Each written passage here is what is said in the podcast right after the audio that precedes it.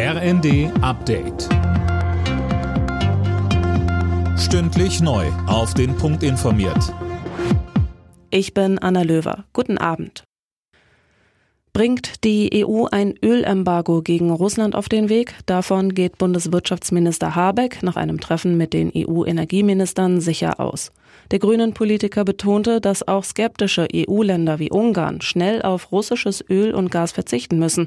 Das sei ein wichtiger Schritt, wenn auch einer mit Folgen. Die Wirtschaft, die Verbraucher, die Konsumenten, alle werden einen Beitrag leisten müssen. Es ist undenkbar, dass Sanktionen ohne Folgen für die eigene Volkswirtschaft bzw. die eigenen Preise sind. Wir werden höhere Inflation, höhere Energiepreise und äh, eine Belastung der Wirtschaft haben.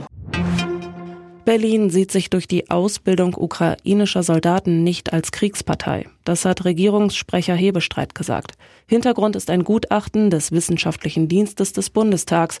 Demnach befinde man sich in Sachen Ausbildung in einer völkerrechtlichen Grauzone.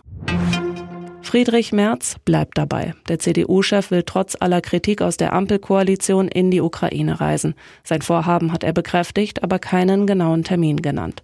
SPD und FDP hatten Merz parteipolitische Spielchen vorgeworfen. Das wies der Oppositionspolitiker zurück und betonte, er könne selbst entscheiden, ob er so eine Reise antritt oder nicht. Und weiter. Damit hier keine Missverständnisse entstehen, ich habe das BKA nicht um eine Begleitung gebeten und es hat auch ein entsprechendes Angebot des BKA nicht gegeben. Alles andere, was geschrieben wird, ist falsch. Im Vergleich zum Jahresanfang bewerten die Unternehmen in Deutschland ihre Lage mittlerweile deutlich entspannter. Laut IFO-Institut sehen sich nur noch rund sieben Prozent in ihrer Existenz bedroht. Im Januar waren es noch fast doppelt so viele. In der ersten Fußball-Bundesliga hat RB Leipzig auswärts verloren und zwar mit 1 zu 3 gegen Borussia Mönchengladbach. Bayer Leverkusen hat mit 2 zu 0 gegen Eintracht Frankfurt gewonnen. Alle Nachrichten auf rnd.de